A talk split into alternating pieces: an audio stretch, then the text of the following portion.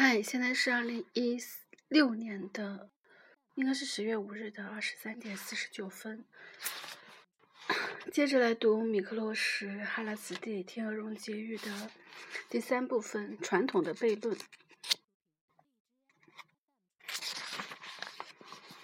其实今天晚上的时候，突然想出去走走，然后就去了天安门。去的时候。已经就是八点多了嘛，已经开始清场了，然后到处都是往外走的人流。嗯，当时就因为看到车道那边就是可以从公交车站那个后口可以走到那边去，然后相当于我就一直在车道那里走，几乎没有人。然后走到就是路口的时候就会有很多的警车，但是也没有看到人，反正就是，嗯，并不是恐惧，但是我我还是停下了脚步，因为我觉得往前走肯定会有人拦我的。然后就在这时候看到有人就是拐到人群里去的时候，其实就是栅栏之间它是有留有口子的。当时我就跟着他从那过了，也没有人理我。但是当我走了，就是走了大概四五米的时候，突然从远处就过了一个，就从身形上看是个子很娇小的一个女生，然后戴着口罩，穿着制服，就是只只能看到眼睛，他就会直接跟说你跟我回去，然后。然后绕，就是说你跟我还从这里出去，然后绕到那个你最出来的地方，就是从那边你排队安检入场，倒没有其他的审查。然后当时我就会问他，哎，我现在可以从这出去，也就是说那大街上是随便走的吗？他也没有理我。然后后来可能那个安检站的那个。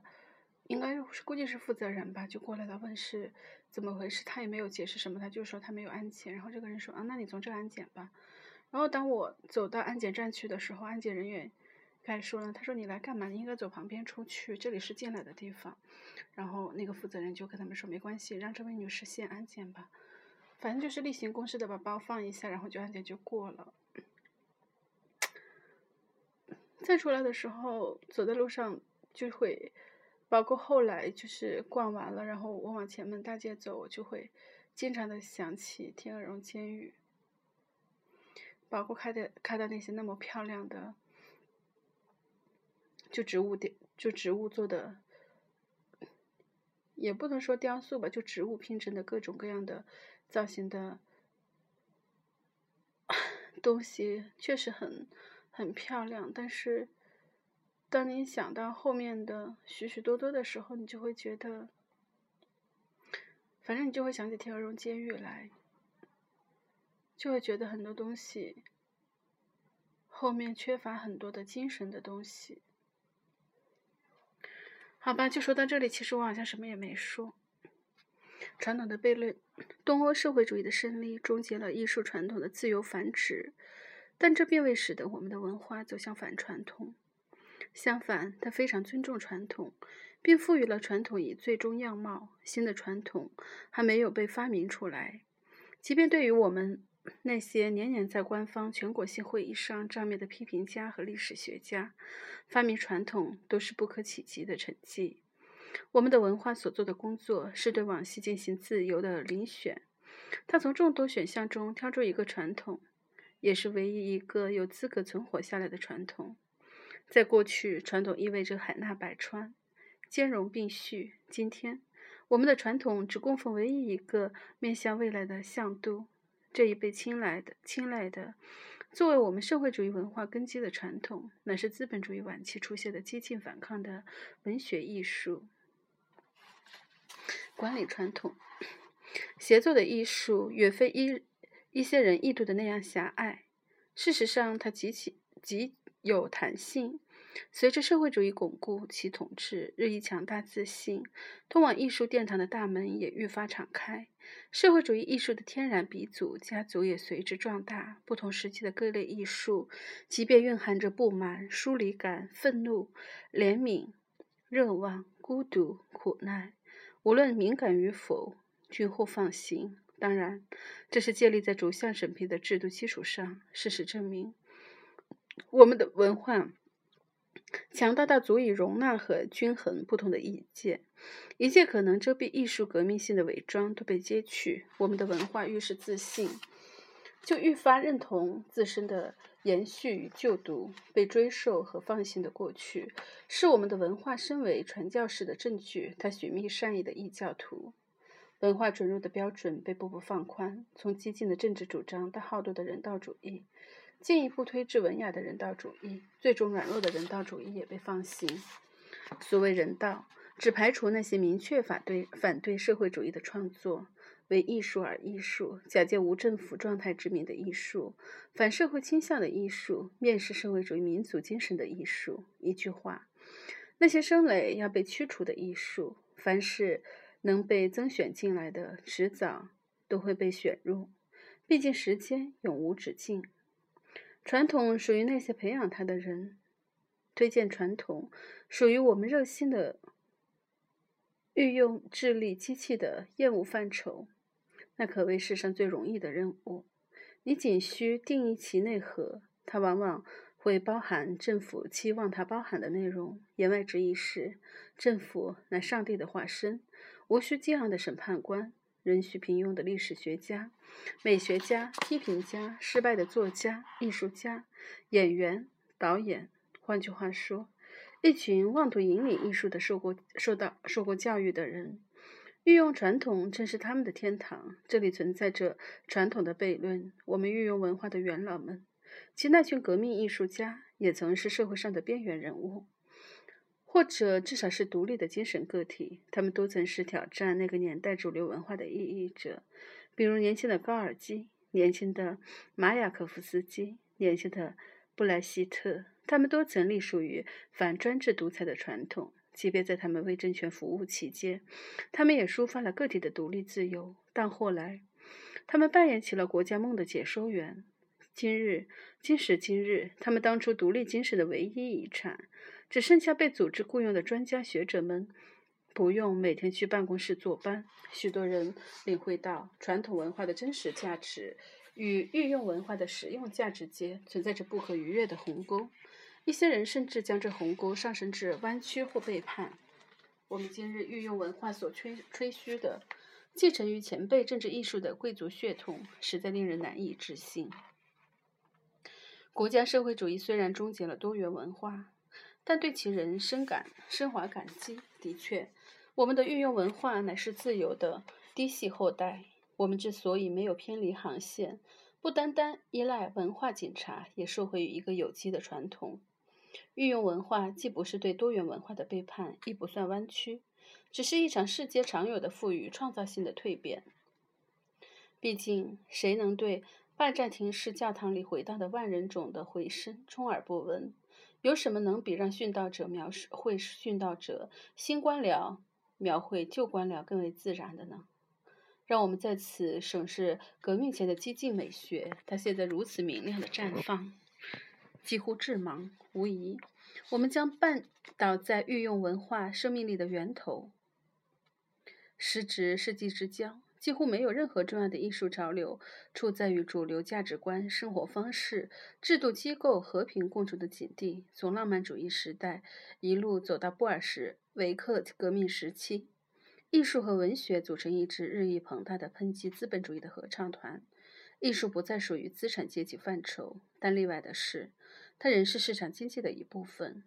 所有边缘的艺术家都梦想生活在一个纯粹的世界，在那里高尚的价值规则无需或极少妥协。同怀这个梦想的，还有那些反对商业化的形形色色知识分子流派。然而，一个最绝望的艺术家会至为痛苦地发现，在社会眼里，自己除非有销路，否则一钱不值。想到这个艺术社会将艺术推向了市场，而不是在教堂里加以尊重和维护，他不禁心生厌恶。创造型社会为艺术家提供了迄今所知的最全面、最磅礴的自由，但他对纯粹艺术的漠不关心，纯粹价值的漠不关心，导致这份自由在艺术家眼中显得虚伪不堪，其间隐藏着持续的羞辱。最庸俗的原则统治着最崇高的主题，这一切都是不公平的。当革命力量支配现实需求时，革命触动了艺术家的心。对艺术家而言，这完全不是一个暧昧的处方。现实的需求是宝贵的，只有当艺术家成为社会的精神领袖，当他受到尊敬和爱戴，当别人感别人感恩戴德的接受他所阐述的阐释的价值观时，艺术家才有机会影响生活。在那里，资产阶级孱弱到无力购买他的艺术，甚至面临被根除的命运。有价值的人必须对有把对价值的统治牢牢掌握在自己手中。当然，东欧社会主义对价值的主导并非虚无缥缈，对艺术家的控制亦是如此。即便是对美的统治，也需有实体操控，否则美何以有效的盛行？最早反对资本主义的浪漫派艺术家。人沉湎于怀念宫廷的资助。一直以来，社会主义能够成功勾引艺术家，不外乎一记强大光荣的合作承诺，让艺术家们去考虑卖方市场或者公司产品的安全规定，那不是难以想象吗？对于这种可疑的唯物主义理论武装起来的历史角色，向往新世界的艺术家们不大可能早有准备。或或者，他们未曾料到，对于价值的捍卫需要采取御用艺术家垄断的形式。不过，作为先驱者，他们自然清楚，只有成为政府的价值观，他们所倡导的价值才可能实现。社会主义解决了艺术家物质层面和精神层面的双重问题。艺术家怎能反对这样一个未来的国家？这个国家需要艺术家，并且由他们来决定社会的品味。他们期望着这样的国家不会把他们扔给无情的市场，这预期也的确实现了。当然，一些艺术家可能有过对自身独立性的模糊的忧虑。然而，在他们承担义务时，他们设想这是一场愉悦的服务，为一个服务于价值的社会效力。布莱希特的例子就展现了一个最难驾驭的驾驭的头脑如何迅速地坠入对美妙权利的享受。一旦他们为社会主义效力，执行的快感覆盖了预备的喜悦。与表象相反，社会主义并不压抑艺术家的尼采精神，而是满足他们对权力的渴求，并赋予优秀者责任与建设者的角色。一个出于道义、有组织的强制推行美好价值观的构架，呼吁着新国家和他的艺术家们的到来，正是他们的先驱。那些积极投身。政治的艺术家们给这项伟大工程签下了空白支票，那张支票上却无从找到任何关于统治价值观和统治有价值的价值观之间的授权区分。我们有理由这样怀疑：艺术家狂热加入革命行列，并非出于纯粹的利他主义。这不是在暗示他们的社会觉悟完全是由市场风云带来的屈辱唤醒，促使他人。他入伍的还有另一种痛苦，精神的分裂矛盾。艺术家自浪漫主义时期代以来就饱受这痛苦的折磨。艺术早已脱离其固有的传统角色。艺术家们发现自己被囚禁于自身的自由当中，边缘化乃是自由的代价。独立艺术家的生活总是危机四伏。优质的文化卖不出贫民窟，激进的社会承诺不仅解决了艺术家作为社会人的困窘，还对艺术本身的性质问题提供了答案。艺术家开始寻求一个既给艺术提供安全基础，同时又扩大艺术自由的解决方案。他们力求被尊为神圣，除了追求毫不妥协的艺术之外，他们好别无选择。他们变成激进分子、唯美主义者，作为激进艺术家的一种。在保持与政治无涉甚或反政治的状态下追求艺术的本质。面对艺术和生活之间的纠纷，他的解决办法是将两者扯得更远。艺术是一种现实，生活则是另一种现实。他的乌托邦是未受污染的纯净情感的表达。他的作品蕴含了他自己特定的准则、方法或纯艺术的操守，这是事实。无论这位艺术家是一个马列维奇。康定斯基，亦或是赫列伯尼科夫，他就是一个创作的创造性的唯我论者，将政治及其他社会习俗排除在艺术之外。他与世无争。社会主义国家文化乃是积极分子的后裔。积极分子是一种有别于激进艺术家的不同物种。这类积极分子型的艺术家想要通过征服而非外科美容术来战胜外面的世界。他搜寻人类幸福的源泉，并看好艺术才是最好的探矿杖。诸如埃尔利希斯基、罗德钦科或马雅可夫斯基参与政治是其艺术激进主义的自然结果，改造社会的任务授予了他身为艺术家所渴望的艺术之外的地位。甚至提供了艺术消化世界所必需的化学剂。积极分子的艺术实为便捷的信仰崇拜，他妄图成为社会的灵魂，力图铲除媒体的杂乱，令表达臻于纯净完美的愿望，以及着力消解人类的混乱。以迈向完美社会的渴盼，坚持更于对这个碎片化世界的反抗。第一种冲动创造出接连的艺术革命，对于什么是艺术这个问题给出了花样翻倍的回答。第二种冲动是引领艺术家走向社会主义，社会主义超越其他任何主义，它允诺了艺术家与社会之间的和解。由此说来，艺术、政治艺术才是实力的体现。艺术家以历史之名发声，这在过去看来无望的工程，如今变得可能。艺术家应当拥有社会志向与同盟支持，这原本只存在于小说虚构中的内容，如今竟动员起了真正的大众。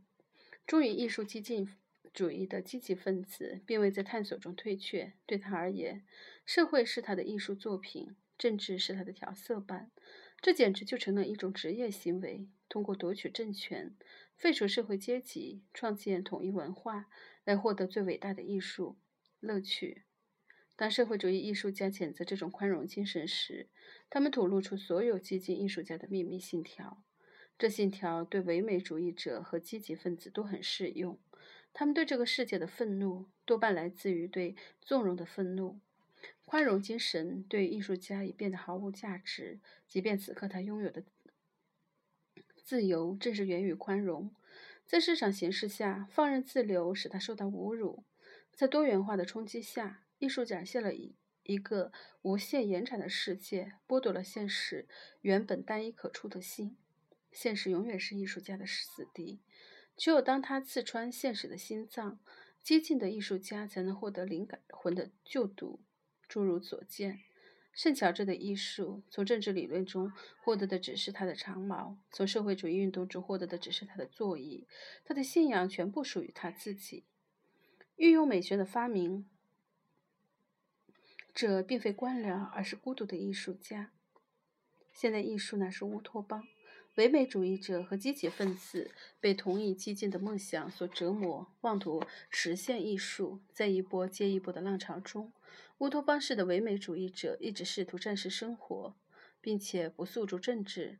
社会主义者把这种徒劳的努力坚持下来，在没有任何社会的基础的情况下，他们控诉知识阶层妄图仅仅通过审美的手段使自身合法化，沉湎于自我的苦涩独立中。知识阶层试图提着自己的头发，将自身从资产阶级文化的泥塘中打捞出来。十九世纪为艺术而艺术的出现，是唯美主义者针对艺术与现实间棘手关系所倾注的首次尝试。自那以后，在颂扬为艺术而艺术的名义下，涌现出大量远离政治的代表人物，从兰波到地下丝绒乐队，那些多姿多彩的复古田园牧歌、自我毁灭的艺术实验，以及用于反对社会的艺术形式的改良，都被提升至艺术的行列。这些人既痛恨资产阶级，也充满了空想，但是由于他们只想建立个人自我的新世界，他们被指控为不够激进。社会党人声称。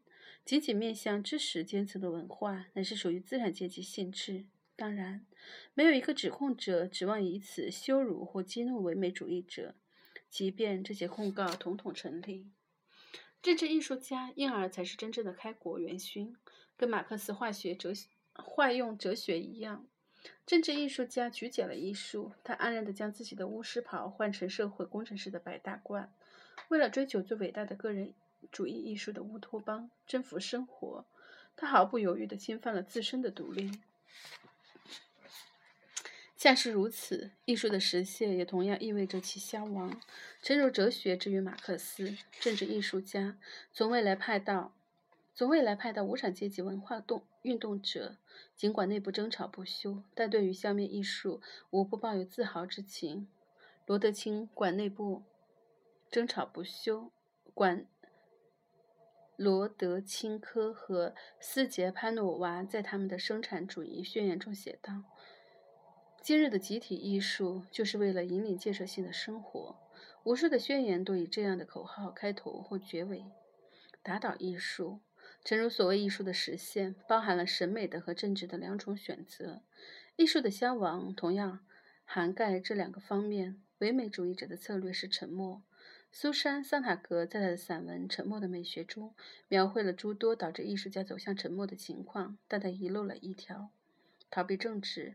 那些想把艺术融入生活又不诉诸政治的艺术家，面前的选择只剩下创造性的沉默。说到这一点，我就想起一个人来——丰子恺。如果我只是市场上众多卖家中的一个，那么我出售沉默。平于头尘的艺术家说道：“艺术，如果它仅仅是艺术，那纯粹的虚弱，在功利与沉默的进退两难中，对峙双方自然相信对方消除艺术的战略是有误的。除非通过政治运动，艺术怎么可能有效的自我消除？像某些古老宗教里，灵魂从身体里狂喜或是政治赋予艺术家以公众角色和服务精神。”作为唯一可行的实现艺术的途径，承诺带来了义务作为交换。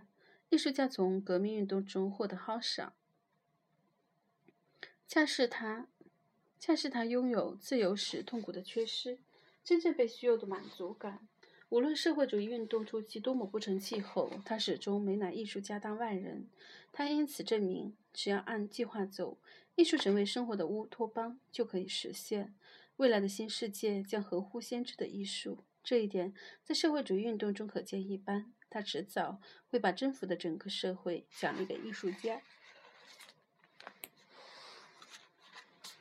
匈牙利著名的小说家蒂博德里断言：真正革命的不一定是艺术家，真正的艺术家却永远是革命者。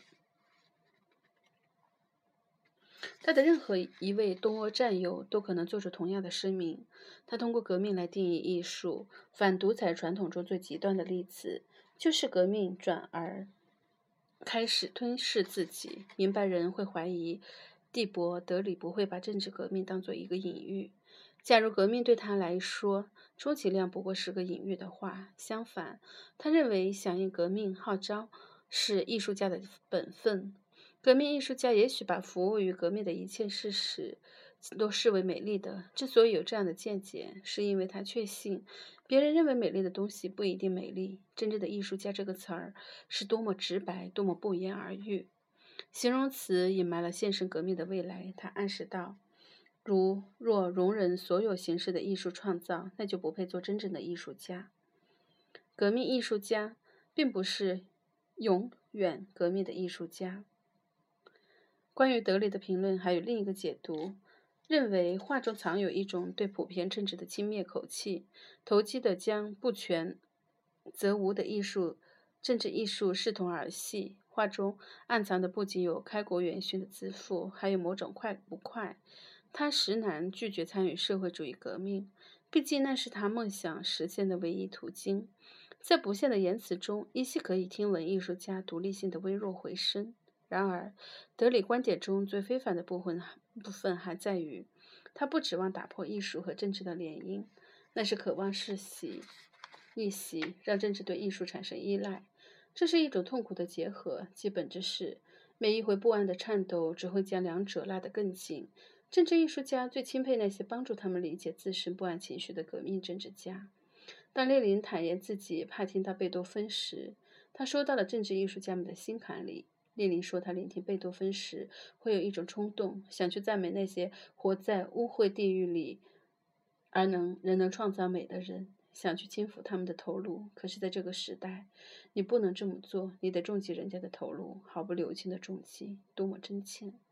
在笔者还渴望成为艺术的列宁的时候，也曾为这自怜自爱而深深的动容，就像最虔诚的教徒被感化成为祭司。神职人员出于奉献精神，自愿为有罪之人服务。成为社会主义新新人的艺术家，也同样肩负起了政治布道的重担。但同最终，运用文化的平庸城府抹平了艺术家原初的革命自豪之情，哪里有神圣的磨难？殉道者的激情很难死灰复燃，但他们仍不罢休。新秩序的加强，反对。反倒滋生出一些新的激进派，他们将原本相当可靠的统治打成资产阶级，他们到处挖叛徒，他们自封为无法无天的英勇游击队员，他们代表国家发怒，而不是向国家发怒，他们希望国家机器重新致力于艺术，国家的精神先锋，他们大声疾呼，人人都需看清，在御用艺术家僵化的面具背后，上帝自己正汗流浃背地创造了社会主义新人。